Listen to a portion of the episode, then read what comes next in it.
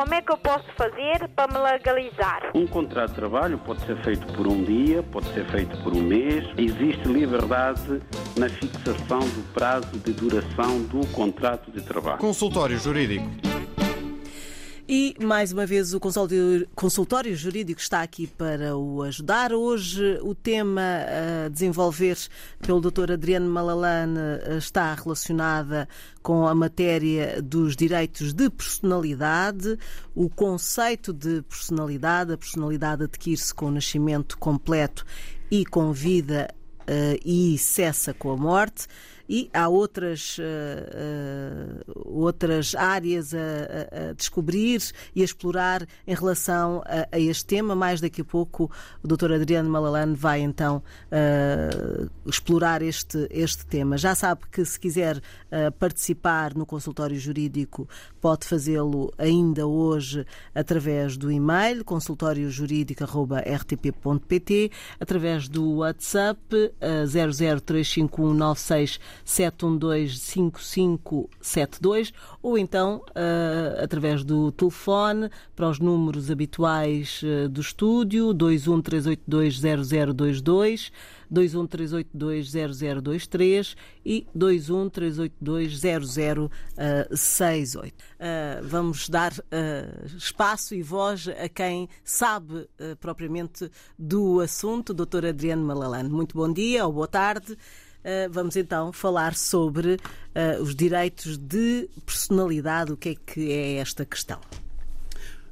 Boa tarde. Eh, de facto, os direitos de personalidade é uma área do direito civil muito importante, porque diz respeito a todos os seres vivos e não só.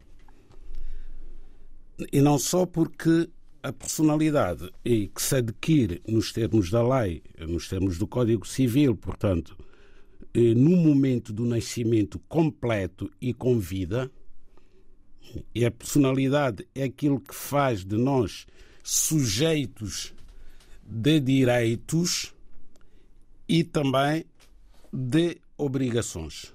Há uma correlação entre os direitos e obrigações. E só nos tornamos sujeitos eh, dos direitos e também e, podendo ser, e somos efetivamente e, sujeitos de obrigações, pelo facto de termos personalidade jurídica. Depois há um outro conceito, também no direito, que é a capacidade judiciária. Portanto, a capacidade judiciária é aquela qualidade que nos permite, portanto, exercer os direitos previstos na lei. Ora, o Código Civil, de facto, vem dizer que a personalidade jurídica adquire-se no momento do nascimento completo e com vida. E houve esta preocupação da lei referir nascimento completo e com vida, excluindo aparentemente os nascituros. Bom, temos que ter presente que o Código Civil português já foi feito no século passado e a dogmática jurídica tem evoluído no sentido de consagrar direitos ao nascituro. Portanto, o que é um nascituro? O que é nascituro? Nascituro é aquele ser que já foi concebido, está no ventre materno, mas que ainda não nasceu. Portanto, esse ser não é? O embrião também tem direitos. E são direitos próprios, não são apenas os direitos reflexos em que eh, emergem, digamos assim, da mãe ou do pai eh, desse nascituro. Portanto, a lei tutela também a vida intrauterina, sendo este bem portanto, esta vida, distinto dos bens jurídicos da afetividade, espiritualidade dos pais para com os filhos. Daí que o nascituro, sofrendo um dano, sofre um dano próprio, como é a supressão do direito à vida do nascituro. Esse é considerado um dano próprio. E este dano é um dano autonomizável, portanto, nos termos do 496 do Código Civil. Mas, para além do nascituro, também a pessoa morta, portanto, preserva alguns direitos que a lei tutela. Por exemplo, o direito ao bem nome, o direito à memória. Daí que a lei determina que existe ofensa, portanto, a pessoa morta, quando é posta em causa a sua memória, é posto em causa o seu nome. Porque no que diz respeito concretamente ao nome, a lei vem dizer que toda pessoa tem direito a usar o seu nome, completo ou abreviado. É uma opção. E opor-se a que outrem o use de forma ilícita para sua identificação a outros fins. O titular do nome não pode, porém, especialmente no exercício de uma atividade profissional, usá-lo de modo a prejudicar os interesses de quem tiver nome total ou parcialmente idêntico.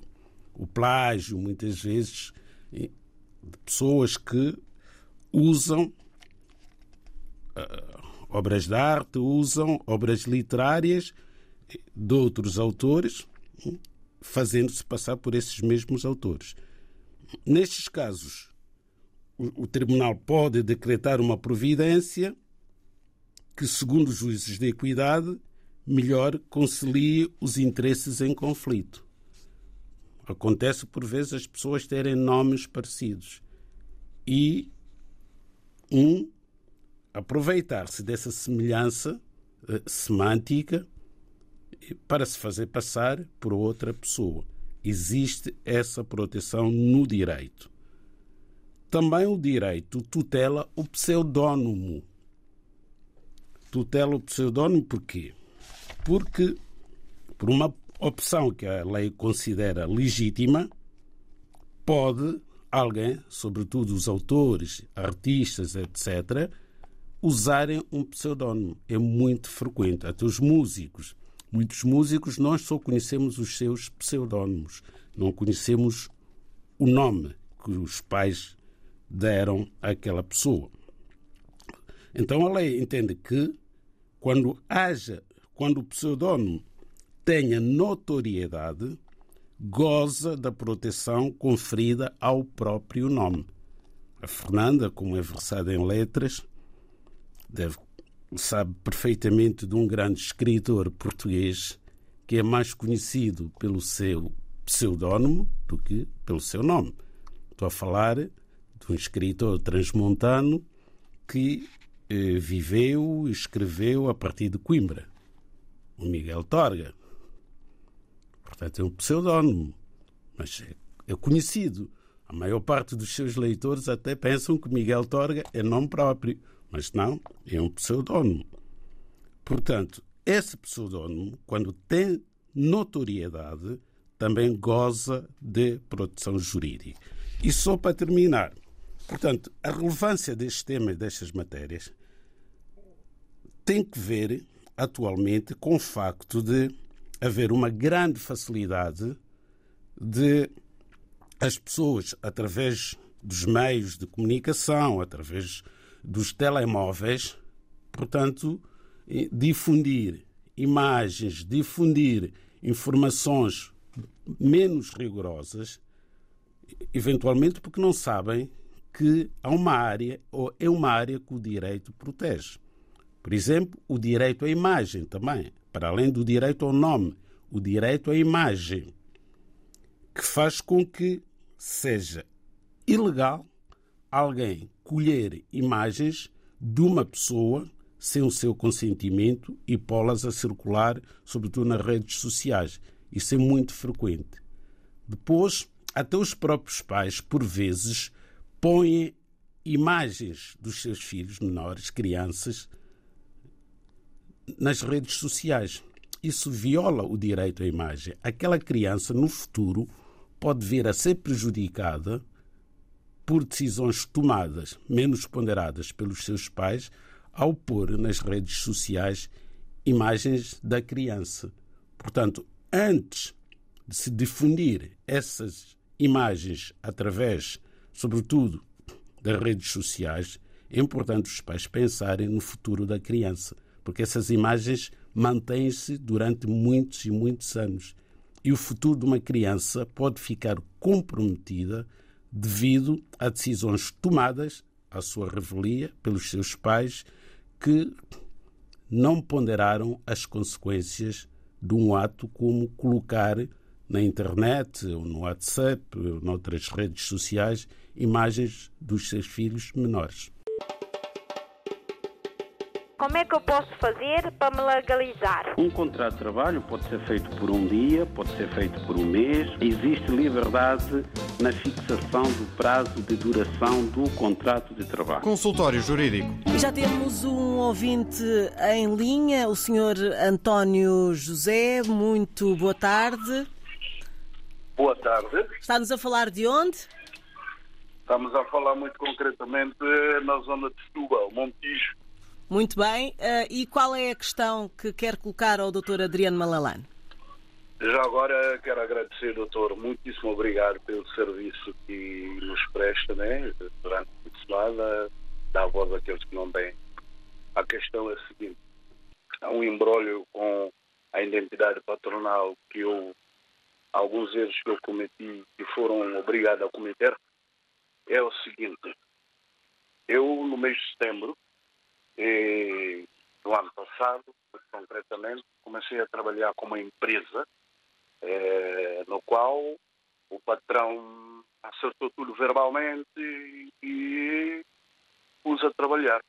Mas acontece o seguinte, ele disse que ele iria fazer o contrato e tomou todos os dados, mas não fez o contrato físico.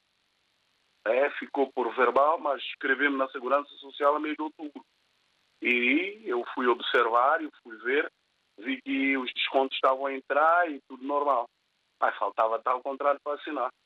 Vivemos assim essa, durante meses, até no mês passado, e surpreendentemente fomos surpreendidos por o ACT, né, que apareceu, e solicitou-me como é que estava a situação. Eu expliquei como é que estava a situação em relação também ao médico eu disse que, como não tinha, não tinha feito exame médico, trabalho, eu disse que o patrão tinha isso marcado e não tinha feito ainda. Mas acontece, o problema que está aí, que eu preciso mesmo solicitar ao seu doutor que, que, que, me ajude, é o seguinte: depois da CT ter aparecido na, na, na obra e obrigou-lhe a fazer contrato a nós, eu mais um colega, ele faz o contrato a nós, traz o contrato né, como pressão, obriga-nos a assinar contrato porque estava a ser pressionado para a ACT. E nós fomos assinar contrato ele. Eu cometi o erro, né, porque eu fui obrigado a cometer o erro. Eu assinei porque quis. Assinei um contrato, epa, vamos lá, rápido e tal. Não deu tempo para assinar porque, dizendo a verdade, ninguém segue esse exemplo de assinar algo sem, sem, sem, sem ler. E eu também, eu sei perfeitamente que nós não devemos assinar nenhum documento sem ler. Mas acontece quando é contrato cá em Portugal, 30% desses patrões, que a maioria parte são Pato Bravo, eles apresentam contrato a gente, a gente tem que assinar. E eles levam um contrato sem ler, ou seja, não assina. Já não assina mais, eles mandam embora. E nós somos obrigados a cair nessa armadilha. Quando eu assinei o contrato pelo que ele levou, no outro dia seguinte, nós estivemos na obra, trabalhando depois três ou quatro dias. Ele começou aí com alguns insultos verbal para o meu lado e eu falei com ele. Até chegou de mim dizer se eu quiser ir embora. Eu disse, eu não vou porque eu tenho contrato contigo. Ele disse, ah, não, porque o contrato, ele tem contrato sim, eu assinei contrato sim, mas o contrato é renovável mensalmente. Falou, Oswaldo é bom som. Eu disse, ok, fizeste aquilo que fizeste, porque quando a gente confia em vocês, assim vocês tratam a gente abaixo de cão. Mas não há problema nenhum, eu vou saber dos meus direitos porque eu fui inscrito na Segurança Social desde o mês de setembro. Já estou volta de seis meses contigo. Nunca apareceste com o contrato. Aparece com outra fachada do contrato porque a ACT lhe apertou que tinhas que trazer o contrato. Agora, eu queria saber com o doutor qual é o aconselhamento. Eu tô a, o pior é que eu estou a pedir ele a terceira cópia do contrato que eu pedi no mesmo dia, ele não deu. Ele disse que tinha aqui para o carimbo. E eu estou com ele atrás a pedir ele que me dá a cópia do contrato, ele não me dá a cópia do contrato. Eu tenho documentação das crianças que é para preencher, para entregar na vaga de creche, né, exigiram-me três recibos ordenados, ele não dá os recibos. Já mandei mensagem para ele, eu vou mandar WhatsApp, não dá, e nem dá contrato. Qual é o conselho que o doutor poderia me dar que é para eu tentar ver que eu saio desse embrólio, porque eu já não sei o que faço mais. Bom, vamos ver, vamos ver então o que é que o Dr. Adriano Malalane tem a dizer sobre a sua situação. Muito obrigada e tá bom fim de semana. Igualmente para si também, bom trabalho. Muito obrigado. Bom, eh, já sabe que temos eh, as linhas telefónicas, o WhatsApp e o e-mail para receber eh, as suas questões e as suas dúvidas. Daqui a pouco então vamos responder a esta questão que foi colocada pelo Sr. António José. Já temos respostas. Uh, começamos uh, pelo Sr. António José, uh, Dr. Adriano Malalane, o que pode dizer sobre o assunto que foi trazido ao consultório? Bom, desde logo lamentar tudo o que se passou com o Sr. António José, que é nosso ouvinte aqui no programa, e talvez não tenha ouvido os últimos programas que fizemos, as últimas emissões, em que falávamos de situações como esta ou seja, eh, de pessoas que assinam documentos importantes, como sejam contratos, sem consultar um advogado. São pressionados, é verdade, pelas entidades patronais, no caso concreto, a assinar. Mas ninguém é obrigado a assinar um documento contra a sua vontade.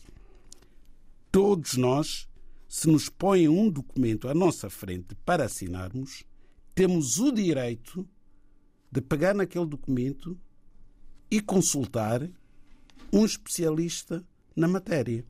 E não ir a correr e assinar logo.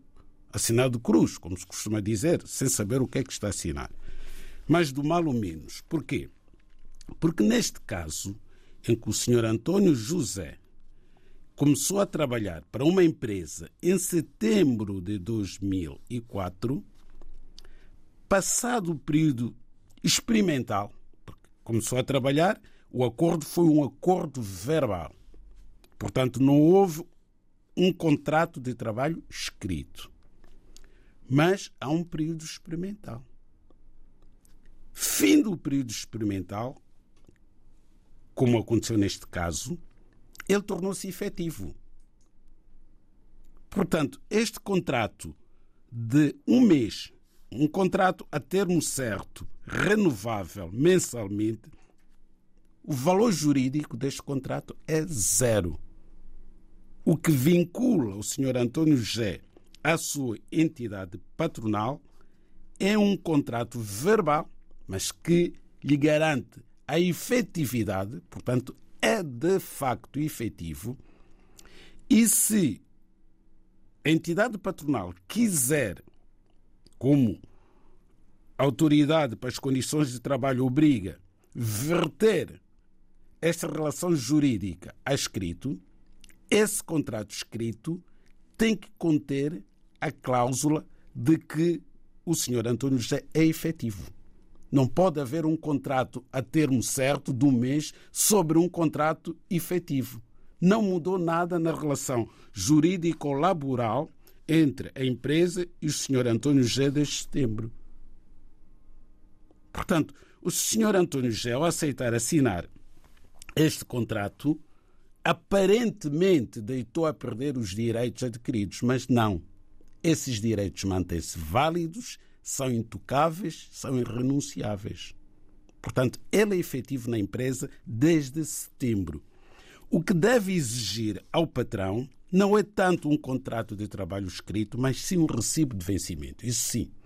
A empresa é obrigada todos os meses a emitir um recibo de vencimento com salário base, com subsídio de alimentação e, sobretudo, com a indicação da apólice de seguro de acidentes de trabalho. Isso é fundamental. O senhor tem que ter uma apólice de seguro de acidentes de trabalho contratada a uma seguradora pela empresa e tem que constar o número da apólice para a eventualidade de sofrer um acidente de trabalho. Quem é que se vai responsabilizar havendo acidente de trabalho que pode acontecer com qualquer um de nós? Portanto, essa tem que ser a sua preocupação.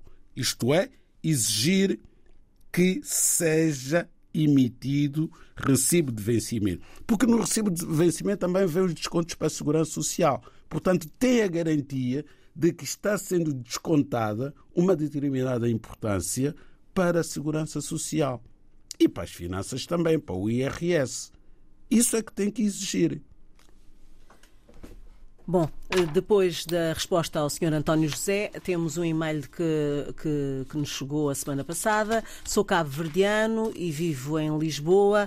Uh, fiz a minha formação universitária em Portugal, licenciatura no período de 1983 eh, a 1988 e, posteriormente, o mestrado no período de 2002 a 2004. Durante o tempo de licenciatura, possuía o cartão de residência renovável anualmente e o antigo bilhete de identidade para cidadão estrangeiro. No mestrado já não tinha o cartão de residência, mas sim o visto de estudo, com entradas múltiplas e renováveis renovável anualmente. No passado mês de outubro de 2022, enviei um pedido à Conservatória dos Registros Centrais de Lisboa solicitando a nacionalidade portuguesa, alegando o facto de ter nascido antes da independência de Cabo Verde e dos meus avós terem nascido e falecidos em Cabo Verde antes da mesma data. Como no pedido não referi que tinha feito a minha formação superior em Portugal, gostaria de saber se existe alguma possibilidade uh, do processo ser deferido. Atenciosamente, João Emanuel Almeida Duarte. Portanto, uh, doutor Adriano Malalane, Uh, temos uh, alguma coisa a dizer a este senhor que tão bem escreveu uh, e organizou as suas ideias neste e-mail? Sem dúvida, estão claríssimas as ideias do nosso ouvinte João Emanuel Almeida Duarte, de Cabo Verde. Infelizmente, aqui também eh, o processo não vai ser deferido. Não vai ser deferido por uma razão muito simples. Sem o dizer, eh, o certo é que eh, já José de Almeida Duarte está a requerer nacionalidade portuguesa pelo facto de ser neto de avós que conservaram a nacionalidade portuguesa. Só que eh, a lei exige como requisito para que os netos possam ser portugueses pelos seus avós, primeiro, que os avós tenham nascido portanto, portugueses, nacionalidade originária, como o caso destes avós, que tenham conservado a nacionalidade portuguesa. Infelizmente, estes avós não conservaram, sim senhor, porque morreram antes da independência de Cabo Verde. Até aí está cumprido o requisito do lado dos avós. Mas do lado do neto, que é o nosso ouvinte, não se mostra cumprido o requisito de ter nascido ou dever ter nascido depois da independência de Cabo Verde. Porque tendo ele nascido antes da independência de Cabo Verde, nasceu português sem dúvida, mas perdeu a nacionalidade portuguesa por força do Decreto-Lei 308-A de 1975. Através desta lei, Portugal retirou a nacionalidade portuguesa compulsivamente, por força da lei, a todos os naturais das ex-colónias é, que não tinham ascendentes portugueses naturais da antiga metrópole. Portanto, só aqueles portugueses nascidos nas antigas colónias que tinham ascendentes de Portugal continental e ilhas adjacentes, Açores e Madeira, é que conservaram a nacionalidade portuguesa após a publicação deste decreto-lei, que funcionou da seguinte forma: este decreto-lei. Só foi publicado foi publicado entrou em vigor às 0 horas do dia 25 de junho de 1975, que era para os moçambicanos, porque foi o primeiro, deixando a Guiné, foi o primeiro país a ficar independente de Portugal. Não vamos falar da Guiné-Bissau, porque a independência da Guiné-Bissau tem duas datas. A data em que os guineenses proclamaram unilateralmente a sua independência e em setembro a data em que Portugal depois reconheceu a independência da Guiné. Mas falando de Moçambique, esta lei é publicada e entra em vigor justamente para coincidir com a proclamação da independência de Moçambique. E os moçambicanos que não tinham ascendentes portugueses automaticamente perderam a nacionalidade portuguesa. Sucessivamente foi acontecendo. Depois veio São Tomé e Príncipe. No dia em que São Tomé e Príncipe ficou independente, os santomenses que não tinham ascendentes portugueses também perderam a nacionalidade portuguesa e ficaram compulsivamente com a independência de São Tomé e Príncipe. Não foram tidos nem achados. E assim sucessivamente, com os angolanos em 11 de novembro, e é esta a história deste diploma. Ora, recentemente, com a aprovação, com a alteração da lei da nacionalidade, em que os netos de portugueses passaram a ter o direito de ser portugueses, Portugal tentou corrigir esse erro mas o alcance desta alteração não vai muito, muito além do que está a acontecer neste caso. Temos aqui um neto, não é? Cujos avós nasceram e morreram portugueses, mas, mas pelo facto de ele ter nascido antes da independência de Cabo Verde, aplicou-se-lhe a lei de 75, o tal decreto-lei 308-A de 75. Ou seja, o nosso ouvinte só poderia ser português pelos seus avós caso tivesse nascido depois da independência de Cabo Verde. Como é que eu posso fazer para me legalizar? Um contrato de trabalho pode ser feito por um dia, pode ser feito por um mês. Existe liberdade na fixação do prazo de duração do contrato de trabalho. Consultório Jurídico. E muito rapidamente temos ainda um ouvinte, uh, o Sr. Fernando Indami, é assim, uh, que nos fala de onde e coloca a sua questão também para o Dr. Adriano, que temos muito pouco tempo. É, boa tarde. Eu estou falando ali na Rio do Moro. Olha, a minha questão é essa. É, desde janeiro, desse ano, que eu, eu queria logo para fazer a autenticação do certificado da minha filha na Embaixada Portugal na Guiné, mas até agora não consegui fazer isso. Por isso eu estava ligado para o doutor para se ele pode mandar o certificado, se ele se é um autenticado, se pode fazer isso para conseguir uma artícula para a minha filha ou não. A minha questão é essa. A Embaixada de Portugal na Guiné agora é, é um comércio agora. Para fazer a autenticação tem que fazer agendamentos, paga não sei quantos mil euros para fazer agendamentos. Agora eu não consegui isso, agora por isso eu estava a ligar para o doutor para perguntar se eu pode mandar o certificado para cá. Eu... Ok, tá ok. Tá, Muito obrigada, bom fim de semana, Tá, Sr. Fernando obrigado. Bom, ainda temos tempo para Temos dizer alguma tempo para coisa? dizer que se trata aqui do certificado de habilitações, provavelmente da sua filha, para ter equivalência ah, ao ensino português, porque a filha deve estar cá, mas deve ter estudado na Guiné. Ora, por lei, de facto, esse certificado tem que ser autenticado para valer em Portugal. Mas as escolas, compreendendo as dificuldades que existem em África, aceitam inscrever os alunos com o certificado, ainda que não autenticado, para não ficarem para não ficar sem estudar e a seu tempo, quando vier o certificado autenticado, far-se-á a equivalência. Mas a escola tem capacidade e competência para colocar o aluno no nível que achar que deve colocá-lo para prosseguir os seus estudos.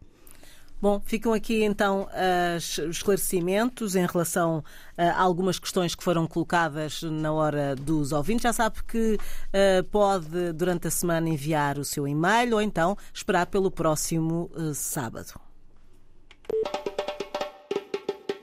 Como é que eu posso fazer para me legalizar? Um contrato de trabalho pode ser feito por um dia, pode ser feito por um mês. Existe liberdade na fixação do prazo de duração do contrato de trabalho. Consultório Jurídico.